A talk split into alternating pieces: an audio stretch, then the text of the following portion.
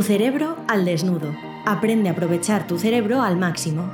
Con el neurocirujano Osman Salazar y el emprendedor Ignacio Verges.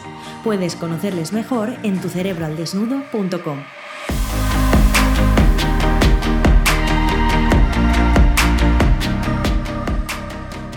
Bienvenidos, bienvenidas una semana más al podcast de Tu Cerebro al Desnudo. Eh, esta semana vamos a hablar de cerebro joven y cerebro viejo. Vamos a ver cómo va envejeciendo nuestro cerebro.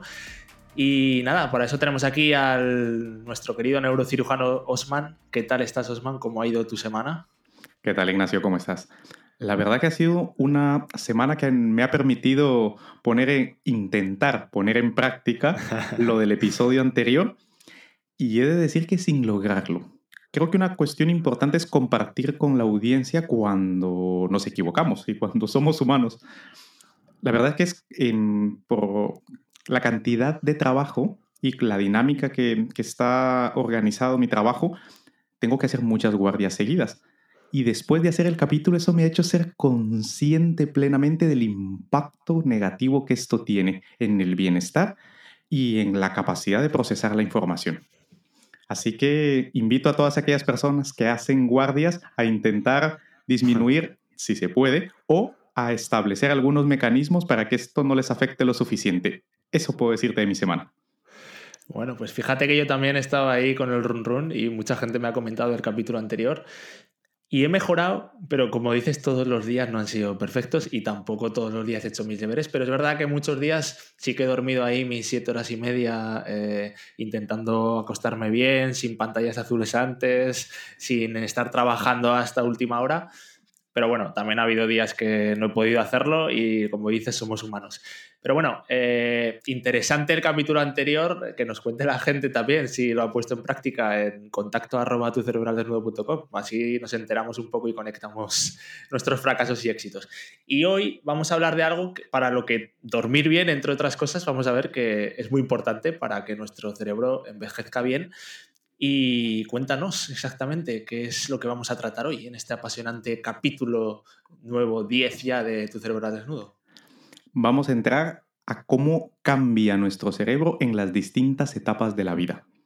El título, Cerebro joven versus cerebro viejo, realmente es un abordaje de cómo va cambiando ese cerebro que siempre está en constante cambio. Esto es fundamental tenerlo en cuenta, tanto para bien como para, mal. Siempre está cambiando. Y vamos a aprender qué pasa en cada una de las etapas de la vida, eso sí, a partir desde, desde la primera juventud, última adolescencia, en otro capítulo trataremos la niñez y las etapas más tempranas. Si tienes de 18 hasta 100 años, este podcast es para ti. Bueno, pues seguro que sí. Y yo creo que este podcast, eh, creo, Osman, a ver qué te parece, pero creo que se presta mucho a hacerlo con ejemplos. Muchos de nuestros oyentes, dependiendo del rango de edad que están, pues a lo mejor se pueden imaginar en, el, en otros rangos de edad a sus madres, a sus padres o a sus hijos, dependiendo de la edad, o sus nietos. Entonces, vamos a intentar repasar la vida de un oyente, por ejemplo, llamado Lola, en el que eh, vamos a repasar desde esa juventud hasta esa etapa anciana. Vamos a ir viendo cuando se enamora por primera vez, vamos a ir viendo cuando entra en la universidad y cambia un poco de rumbos, vamos a ir viendo cuando es madre por primera vez Lola y también vamos a ir viendo esa etapa ya de más maduración eh, hacia el final de su vida, en el que ya ha construido una familia, etc.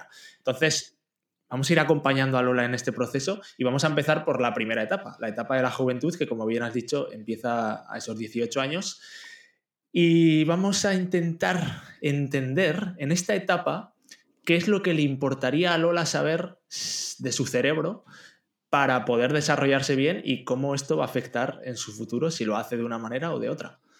Perfecto. Lo primero es que Lola sepa que sobre esta edad ha pasado ya la poda sináptica. Vaya palabrita. Esto es un eufemismo para decir que las conexiones que no se utilizaron se perdieron. Eso es lo que sucede en la última etapa de la niñez y adolescencia que no vamos a tratar ahora. Pero así empieza la juventud. A partir de aquí, es importante tener en cuenta cómo está hecho nuestro cerebro y está hecho de dos sustancias, sustancia blanca y sustancia gris. La sustancia gris son las células, las neuronas, lo que piensa. La sustancia blanca son los cables, las conexiones que hay entre las neuronas. Y en base a esto vamos a ir viendo qué cambios hay en esta etapa. Lo primero, un joven todavía no tiene el cerebro maduro. Y esa corteza cerebral, esa capa más de afuera, esa sustancia gris tiene que madurar. Sobre todo la corteza frontal y la temporal. Además, las áreas asociativas que están en, los lados, la parte más de atrás de los parietales, también falta que madure. Esto tiene implicaciones muy importantes. Por eso en la etapa de la juventud todavía hay mucha capacidad para moldear lo que alguien piensa y lo que alguien cree. Justamente se entra a la universidad con el cerebro listo para aprender. También lo pienso y, la ciencia, menos mal que es sabia, porque no nos deja tomar, o, digamos que la vida no te obliga a tomar decisiones muy importantes en la etapa de cuando eres joven, porque realmente es cuando tu cerebro más revuelto está, por lo que dices, y menos preparado estás. Así que la ciencia es sabia y, menos mal que nos ayuda ahí. Vale, eh, vamos a ir viendo un poco más cómo afecta esa inteligencia, cómo va creciendo esas partes del cerebro de los 18 en adelante. Claro que sí. Esta parte tiene sus pros y sus contras, como todo en la vida. El hecho de que todavía no estén desarrolladas da margen de maniobra para aprender cosas y para lograr consolidarlas luego en la fase adulta, pero también son muchos cambios a la vez. Por ejemplo, el hecho que la, la, famosa corteza prefrontal, eso que es lo que nos hace ser humanos, en los jóvenes todavía no está madura y eso hace que tengan conductas de riesgo, por ejemplo el sistema límbico, ciertas áreas de los lóbulos temporales todavía no están maduras. Esto hace que su control emocional, su control de impulsos y sobre todo las decisiones que tomen no sean las más racionales. Y por último, hay que recordar de que esta fase es donde ocurre casi siempre el primer amor, esa fase de enamoramiento, esto que esta ilusión tan potente es una especie de, de droga. Y los jóvenes, al tener un cerebro inmaduro, tienen mayor impacto esta droga cerebral, que es el enamoramiento, en su vida?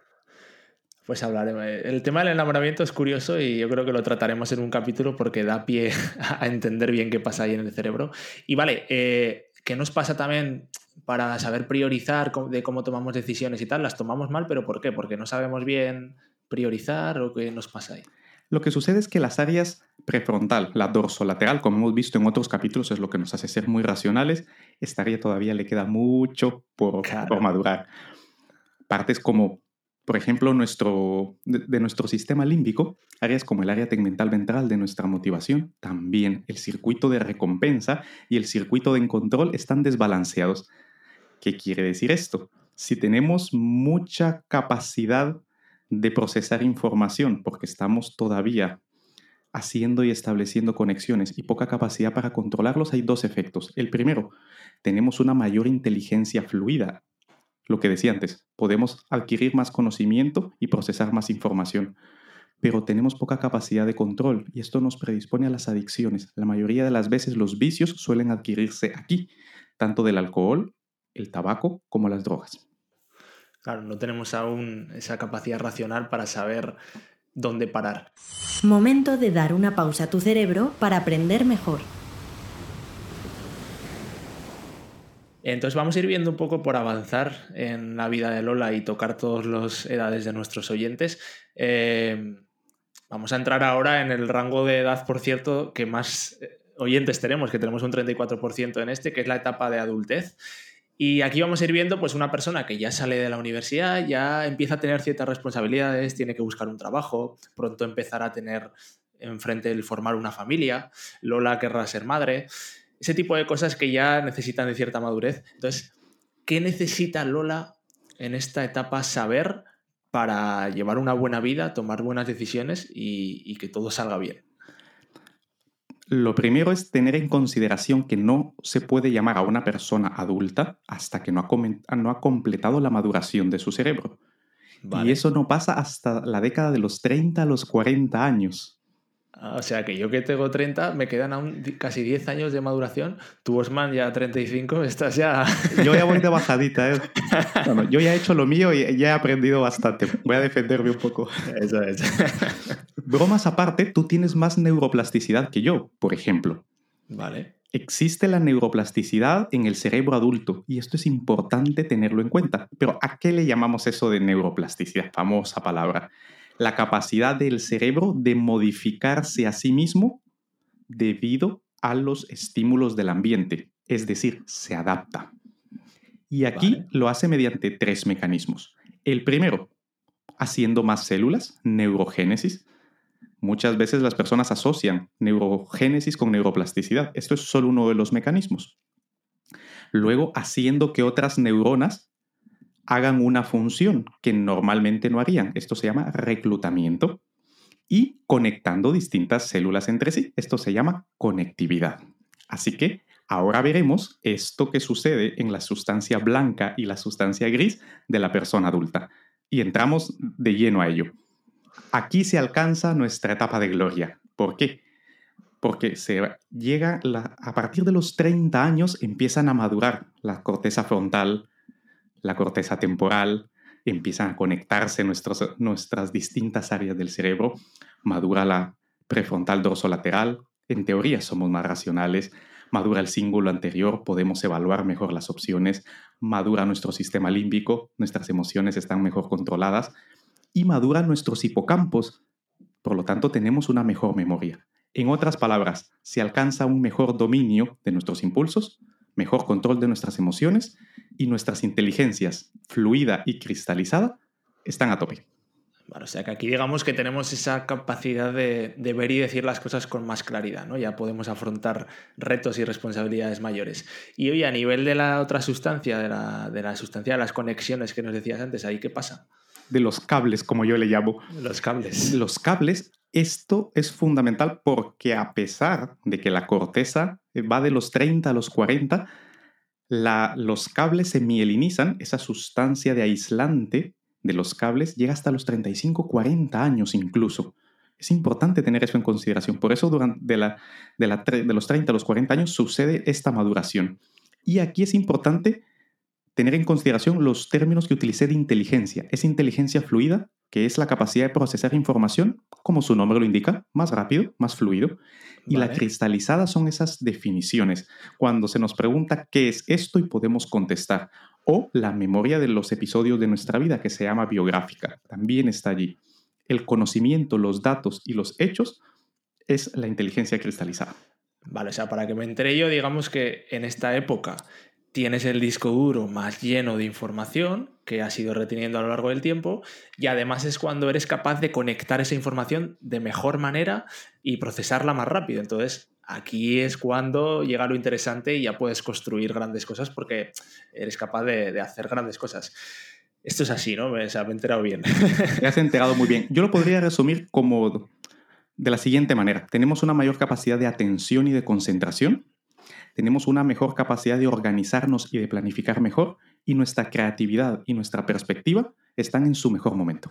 Bueno, pues yo que tengo 30 años, esto me da un chute de energía de, la leche. Entonces, bueno, vamos a entrar ya en la última fase, eh, en esa fase ya de, adultez madura, ¿no? De a partir de los 65 años. Y aquí digamos que la gente va a tener una preocupación sobre todo de cómo me cuido yo para no llegar a tener eh, enfermedades neurodegenerativas que a todos nos vienen a la mente, como el Parkinson o el Alzheimer, o otras cosas, ¿no? Entonces, a mí me interesa saber qué cosas nos van a pasar inevitablemente en el cerebro porque es ley de vida y qué cosas sí podemos evitar eh, cuidándonos y haciendo ciertas cosas que ahora nos dirás.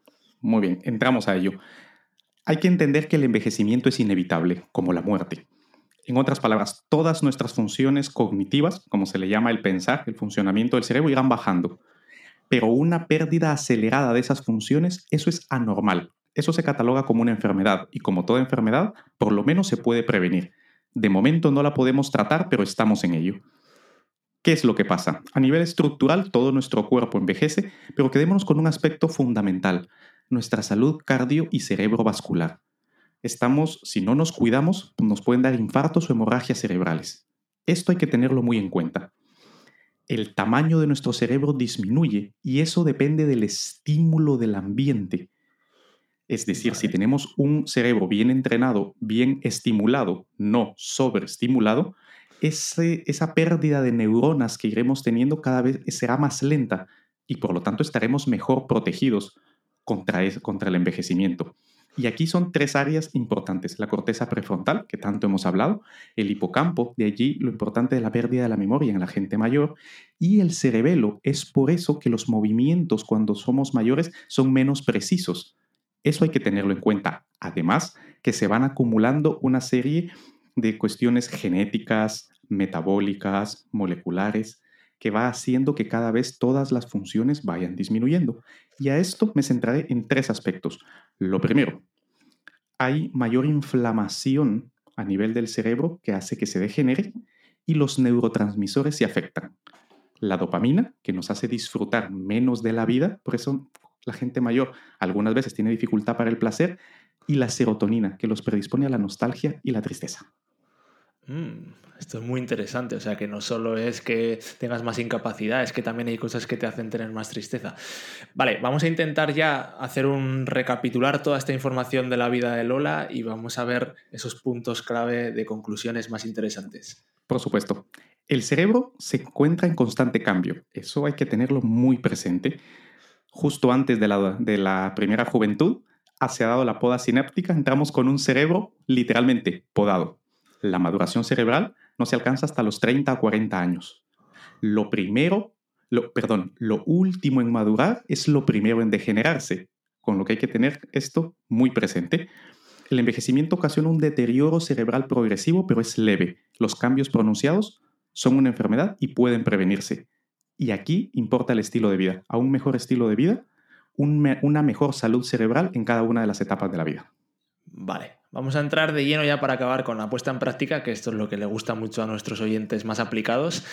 Y vamos a ir pasando por fases. A ver, vamos a decir que como estos 15 minutos vamos a dar un ejercicio concreto en cada una. Se podrían hacer muchas más cosas, pero por supuesto. aquí vamos a abordar una. Vamos a empezar por los jóvenes. ¿Qué ejercicio les damos a los jóvenes? Muy bien. Sí, una cosa que hay que tener en consideración es que el, el adecuado sueño, una adecuada dieta, el ejercicio físico y la estimulación del cerebro son buenos para todas las edades. Y a los jóvenes lo que principalmente tienen que aprender es a valorar la vida, los eventos vitales y a poder valorar los pros y los contras para ir estimulando ese pensamiento racional, porque el objetivo de un joven es madurar su cerebro en las áreas que le ayudarán a tomar decisiones y a resolver problemas. Por ejemplo, tomar un tema controversial, el aborto, la guerra de Ucrania, un tema que sea controvertido y a su vez tener la capacidad de buscar información a favor, buscar información en contra y formarse una propia opinión en base a contrastar la evidencia que encuentra. Vale, que cojan un papel y hagan los deberes y pongan pros y contras. Y para los adultos, que a ellos les interesa otro tipo de cosas, ¿qué ejercicio les damos? El mejor ejercicio son los seis sombreros para pensar de Edward de Bono, el creador de pensamiento lateral, que son seis. El blanco de la lógica, que este estimula la corteza dorsolateral y el cíngulo anterior, el rojo de la intuición o la emoción, el amarillo, que ayuda a ver las cosas con optimismo, el negro, ver los contras, el verde, la creatividad, estimula las conexiones. Y el azul, ver las cosas en perspectiva. Este ejercicio ayuda a ver un mismo problema desde distintas, distintos ángulos y mejora la toma de decisiones y la resolución de problemas. Importante. Y ya para acabar, nuestros adultos más avanzados que quieren cuidarse, ¿qué ejercicio les damos? Para los adultos mayores es importante saber que no importa la edad que tengan, pueden detener ese proceso o por lo menos enlentecerlo. Para los tecnológicos que tengan algo de acceso a la tecnología, una aplicación que les permita estimular la cognición para los que tengan menos experiencia con la tecnología, crucigramas, sudokus, preguntas y respuestas. Y es muy importante para la gente mayor, una actividad física, pasear, nadar, pilates, tai chi, este tipo de ejercicios, y socializar. Asistir a eventos y e hablar con otras personas previene el deterioro cognitivo. Bueno, vamos a. Yo personalmente recomiendo como aplicación Lumosity por si la gente quiere hacerla, que yo la uso y tiene juegos muy chulos, muy interesantes y muy curiosos. Yo me quedo sobre todo con que en la edad en la que estoy eh, me queda ahí unos años muy interesantes de desarrollo y que además quiero seguir cuidando mi cerebro para que cuando envejezca esté bien. Así que me quedo con esas cosas muy ahí en la mente para trabajar esta semana y haré el ejercicio de los seis sombreros, que es el que me corresponde a mí. Y nada, eh, a la semana que viene el tema que vamos a tratar es el de mis decisiones las tomo yo o mi cerebro. Vamos a ver esto que hablábamos de cómo es la toma de decisiones y animamos a la gente a que si este capítulo le ha gustado, pues lo tienes ahí, lo puedes escuchar más veces para interiorizarlo bien, con calma y poco a poco hacer los ejercicios durante la semana y nos cuentas qué tal ha ido. Y ya sabes, si quieres participar en los temas para darnos tus sugerencias, en tucerebralesnudo.com, ahí puedes ver todo y suscribirte. Y nada, un abrazo a todos, nos vemos a la semana que viene y nada, Osman, eh, un saludo fuerte. Un abrazo a todos y hasta la próxima, Ignacio. ¿Te ha gustado este podcast? Compártelo, igual puedes ayudar a alguien. Y para dar el siguiente paso, suscríbete a nuestra lista de correo en tucerebroaldesnudo.com. Recuerda, si no controlas tu cerebro, este te controla a ti.